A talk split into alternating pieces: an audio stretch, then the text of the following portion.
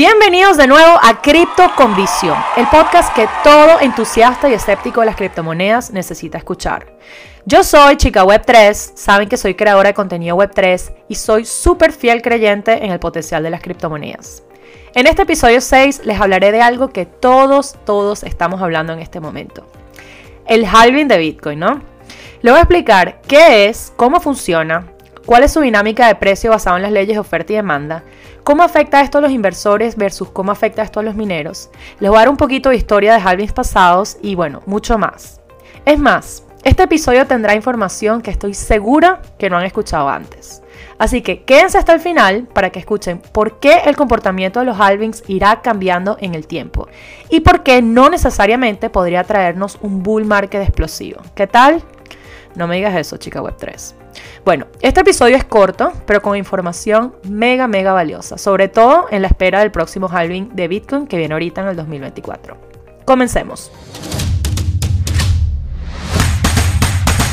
¿Qué es el halving de Bitcoin? Bueno, el halving de Bitcoin es simplemente un evento en donde se reduce a la mitad la recompensa que se le da a los mineros por minar un bloque de Bitcoin. Es decir, si antes se le daban 10 Bitcoins por minar un bloque, ahora se les da 5.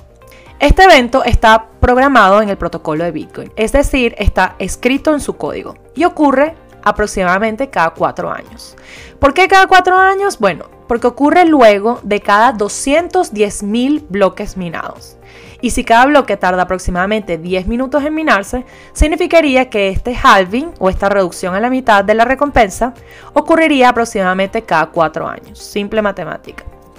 ¿Por qué Satoshi Nakamoto escribió esto en el código? Bueno, si quieres información más detallada del por qué, te invito a que escuches el episodio 3 sobre Bitcoin y su minería. Pero en general te puedo resumir que la minería de Bitcoin se creó para recompensar a las personas con nuevos Bitcoins por realizar el trabajo de verificar nuevas transacciones en la blockchain. Más nada. A los mineros se les paga por verificar las transacciones.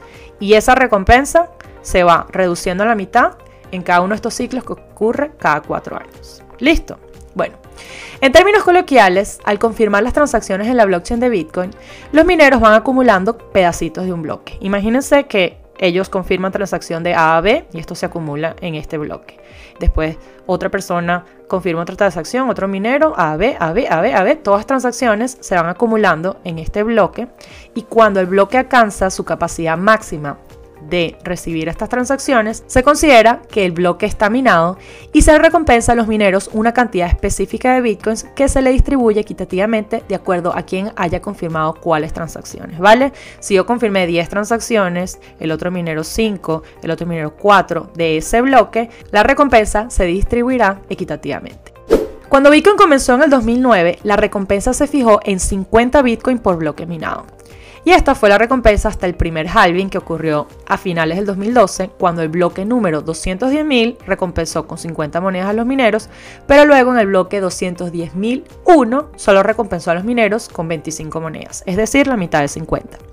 El segundo halving ocurrió en el 2016, donde la recompensa por bloque minado se redujo a 12.5 bitcoins por bloque, que es la mitad de 25, y así sucesivamente. En el 2020 se redujo a 6.25, en el 2024 será 3.125, en el 2028 será 1.5625. Muy bien, chica web 3, tiene la matemática un sharp.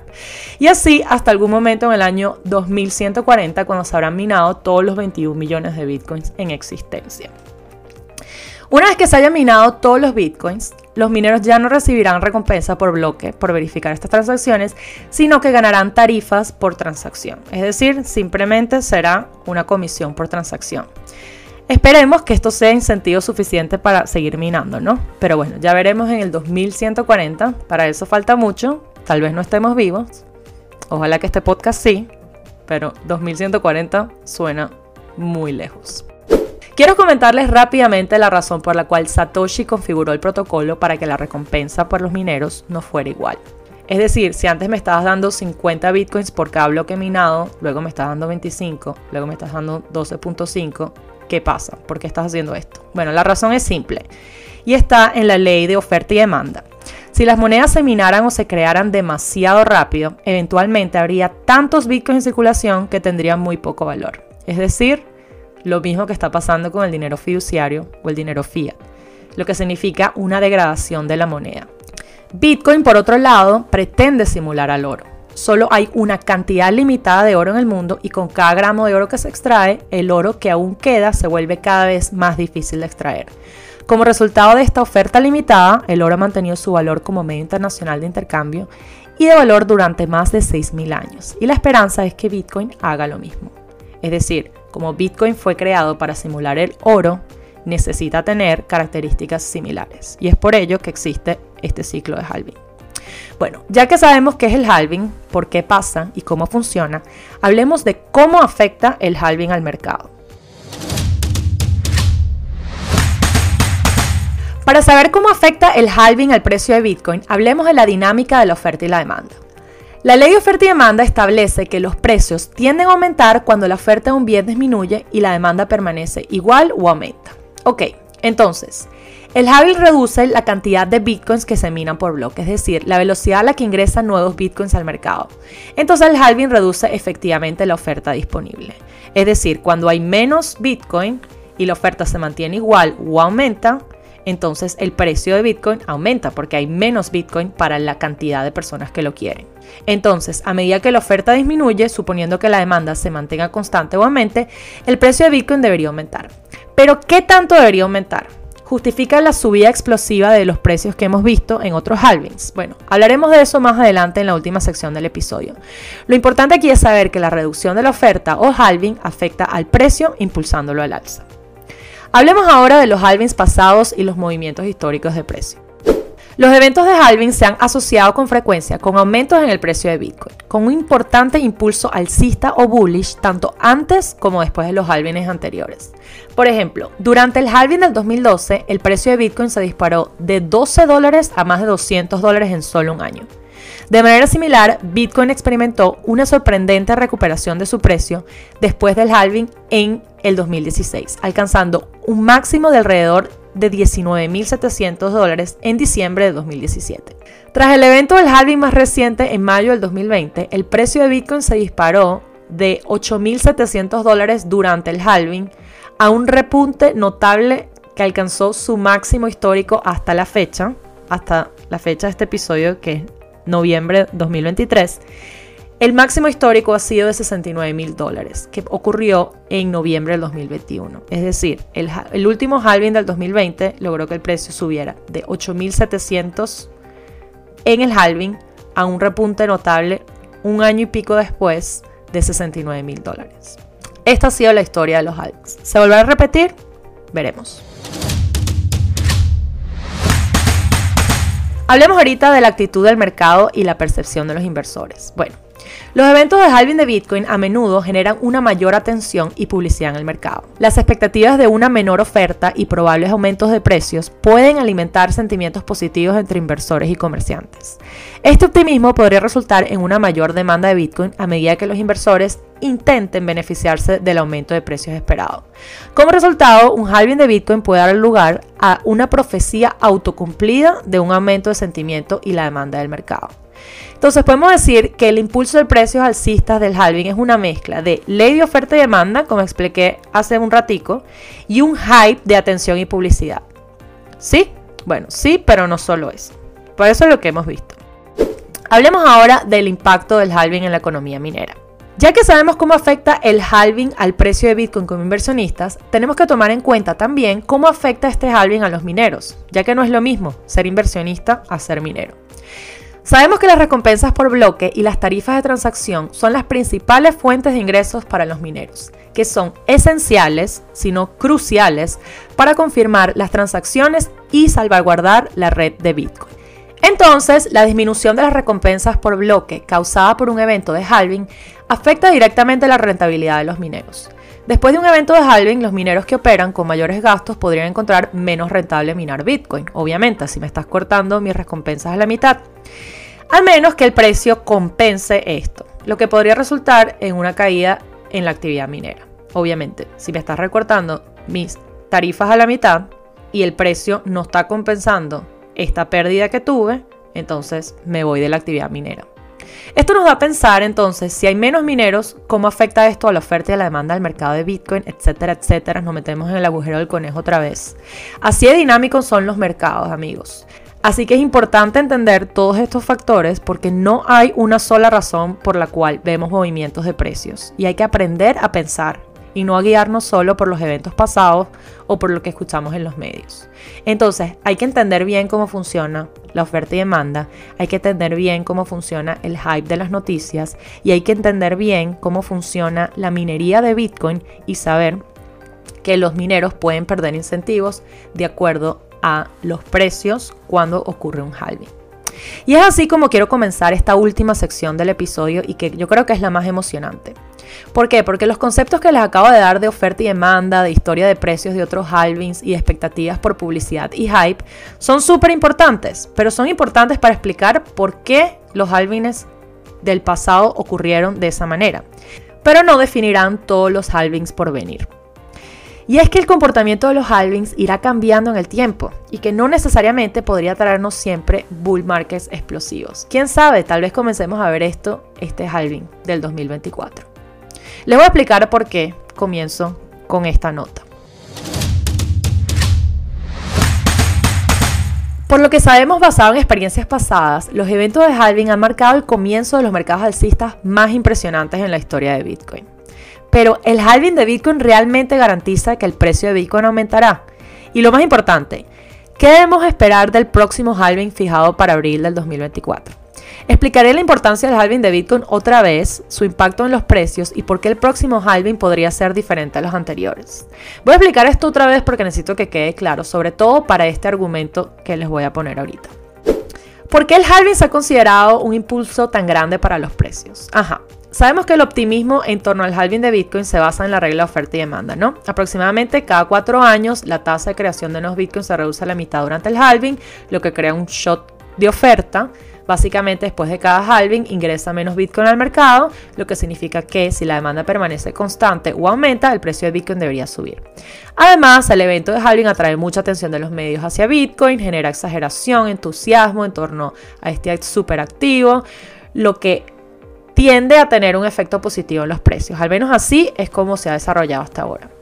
El precio de Bitcoin se ha vuelto parabólico en los meses posteriores a cada halving. Entonces, chica web, ¿eso significa que el precio de Bitcoin se disparará automáticamente después de cada halving? Mira, eso sería fantástico. Pero la respuesta es depende. O yo diría la respuesta es no. Y he aquí por qué. En primer lugar, como mencioné, la oferta es solo un lado de la ecuación. Y el otro es la demanda. Hemos estado hablando solamente de la oferta. Si la oferta disminuye, la demanda se queda igual o aumenta, entonces el precio va a subir. Si bien la oferta de Bitcoin disminuye durante el halving, la demanda no necesariamente aumenta y si la demanda se estanca, es poco probable que se produzcan grandes movimientos alcistas en los precios. Si es verdad, si la oferta disminuye y todo se queda igual o aumenta, los precios van a subir. Pero van a subir tanto y con esa explosión como en los otros halvings. Bueno, en segundo lugar, el impacto del halving en la oferta de Bitcoin se reduce después de cada uno de estos eventos y eventualmente se volverá irrelevante. ¿Por qué? Bueno, si pasamos, comenzamos con que los mineros obtenían 50 Bitcoins, ¿no? La diferencia entre 50 y 25 es brutal pero la diferencia entre 25 y 12 no es tan grande. Pero luego la diferencia entre 12 y 6 es menor y la diferencia entre 6 y 3 es menor. cada vez la diferencia se va volviendo más irrelevante. Esto significa que la demanda, en lugar de la oferta, se está convirtiendo en el principal factor que afecta los precios de Bitcoin. Cada vez va a ser menor y menor y menor el impacto. En tercer lugar, el halving es un acontecimiento totalmente predecible. Todos sabemos antemano que tendrá lugar y cuándo tendrá lugar y esto puede socavar la influencia sobre los precios. Imagínate que estás a punto de celebrar una fiesta sorpresa, pero todo el mundo ya lo sabe. Así que empiezan a festejar con anticipación. O incluso, por ejemplo, cuando ya tú sabes que te van a pedir matrimonio, entonces ya lo sabes, ya lo sabes, cuando te piden matrimonio, tu reacción no es explosiva, sino es como que, ah, ya sabía que iba a venir, qué chévere, estoy feliz, pues, pero ya pasó. Bueno, cuando comienza esa fiesta o ese momento de celebrar, ya no es tan emocionante porque ya festejaste de a poquito, ya lo celebraste. Mike McGlone, estratega senior de materias primas de Bloomberg, habla sobre este aspecto específico y dice, Todos hemos dicho cosas optimistas sobre halving de Bitcoin. Yo soy la primera. Y él dice, esto me preocupa. Esto es un consenso total. Las cosas que más anticipamos generalmente no suceden. Hablar tanto de ello con anticipación hace que no afecte a los mercados. Entonces, bien, si le hacemos caso a este tipo, debes estar pensando, ok, si no es el halving, entonces, ¿cuál es el catalizador detrás de las tendencias alcistas cíclicas de los precios de Bitcoin? Chica Web 3, hemos visto que los últimos tres halvings nos han traído precios explosivos. Bueno, Siempre hay una combinación de factores como el sentimiento del mercado, el, desarrollo de las regulaciones y la tendencia en la adopción, pero el más importante de todos, y es el que más me encanta hablar, por eso se los digo con tanto gusto, son los factores macroeconómicos. En particular me refiero al M2 para los que son economistas y para los que no, la oferta monetaria. El M2 es como le decimos a la oferta monetaria, que es simplemente el indicador que muestra la cantidad de dinero que circula en la economía. Si hay dinero en la calle, entonces esto va a afectar a las decisiones que tomamos. Básicamente el M2 muestra cuánto efectivo está disponible para que las personas compren bienes e inviertan. Los periodos de M2 elevado suelen corresponderse con periodos de tipo de interés bajos. Básicamente cuando pedir dinero prestado es barato y hay mucho efectivo flotando. Así es más probable que la gente invierta en activos riesgosos, entre comillas, como Bitcoin, acciones y otro tipo de activos que se consideran riesgosos, lo que significa más demanda. Históricamente, los picos en la oferta monetaria coinciden con los mercados alcistas de las criptomonedas y los mínimos de la oferta monetaria están correlacionados con los mercados bajistas. Y adivina qué, todos los halving anteriores ocurrieron durante periodos de alta oferta monetaria. Todos. Esa coincidencia ha alimentado la creencia de que los halvings son un impulso para el precio de Bitcoin. Pero ¿qué pasa si el halving ocurre en un periodo de baja oferta monetaria? Es decir, baja liquidez, es decir, en donde se ha mostrado que las tasas de interés son altas y no hay mucho dinero en la calle. Les voy a dar una cita de Raúl Paul, mi macroeconomista favorito y es el director ejecutivo de Real Vision. Él nos dice que los halvings han estado funcionando como una narrativa falsa. Esto es lo que nos dijo. Los halvings han coincidido con los ciclos macros. Da la casualidad de que en el 2008-2009 sucedieron cosas mágicas. Todos los pagos de intereses sobre la deuda fueron perdonados. Pasamos a tasas de intereses de cero o cercanas a cero y luego de esto los otros ciclos macros de refinanciación han ocurrido cada tres años y medio a cuatro años y corresponde exactamente al ciclo de halving de Bitcoin. Roll Paul considera que es una mera coincidencia que estos dos vayan de la mano. Entonces esto nos lleva a una pregunta crucial. ¿El halving de Bitcoin provocará un gran bull run o mercado alcista? La respuesta probablemente sea no, al menos que no entren en juego factores económicos como ya mostramos, que en halving anteriores coinciden con periodos de alta oferta monetaria y bajas tasas de interés. El M2 actualmente sigue siendo muy bajo, mientras que las tasas de interés son altas, lo que ha creado un entorno desfavorable para los activos de riesgo como Bitcoin. Si nos ponemos a pensar, toda la historia de las criptomonedas ha sido con tasas de intereses cercanas a cero y ahora no lo son. Son muy altas, particularmente en Estados Unidos, particularmente comparado con la inflación. La Reserva Federal básicamente necesita comenzar a recortar las tasas de interés y agregar liquidez a la economía. Tal vez no entremos en ninguna recesión global, tal vez la Reserva Federal comience a recortar las tasas de interés y los activos de riesgo simplemente subirían, tal vez hay mayor adopción de criptomonedas, regulaciones favorables, el ETF de Bitcoin causa un gran boom de demanda, etcétera, etcétera. Pero habrá que ver si esto pasará para abril del próximo año, que es cuando viene el próximo halving. En conclusión, al menos que haya un cambio significativo en el entorno macroeconómico o un cambio significativo en el aumento de la demanda de Bitcoin, es poco probable que el precio de Bitcoin suba explosivamente como de costumbre únicamente debido al evento del halving. Y eso es este año, pero como les comentaba, a partir de los próximos eventos, el impacto de los halvings va a ser cada vez menor, porque la reducción de la recompensa es cada vez menos significativa. El panorama macroeconómico es lo que más importa este año. En particular, la liquidez global tendría que aumentar y las tasas de interés deberían bajar para permitir el próximo movimiento parabólico. Sin embargo, esto no debería socavar la importancia del halving de Bitcoin a largo plazo. Aunque puede que no tenga un impacto directo en el precio, tan explosivo como lo hemos visto, el halving sigue siendo un elemento central de la propuesta de valor de Bitcoin, el de un activo escaso con una oferta fija comparable al oro. Esa es la propiedad que ha convertido a Bitcoin en uno de los activos con mejor rendimiento de la última década y potencialmente de la próxima década. Esto es todo por hoy. Espero que por ahora hayas entendido qué es el ciclo de halving de Bitcoin, cómo funciona, cuál es su dinámica de precio basado en las leyes de oferta y demanda, cómo afecta a los inversores versus cómo afecta a los mineros, la historia de pasados halvings, cómo y por qué los próximos halvings podrían ser distintos y la importancia de la liquidez en la economía para los precios durante el ciclo. Gracias por unirte a este podcast episodio 6. Si lo disfrutaste, te invito a que lo compartas con algún escéptico cripto o tradicionalista al sistema económico actual o alguien que solo repite lo que escuche con respecto al halving de Bitcoin. Recuérdate, no te pierdas nuestro próximo episodio donde exploraremos más temas cripto con visión. Si te gusta mi vibra y de lo que hablo, sígueme en Instagram en arroba chicaweb3.eth y en X, el activo Twitter, como arroba la chica web 3. Ponte las pilas con cripto, nos vemos en la próxima. Adiós.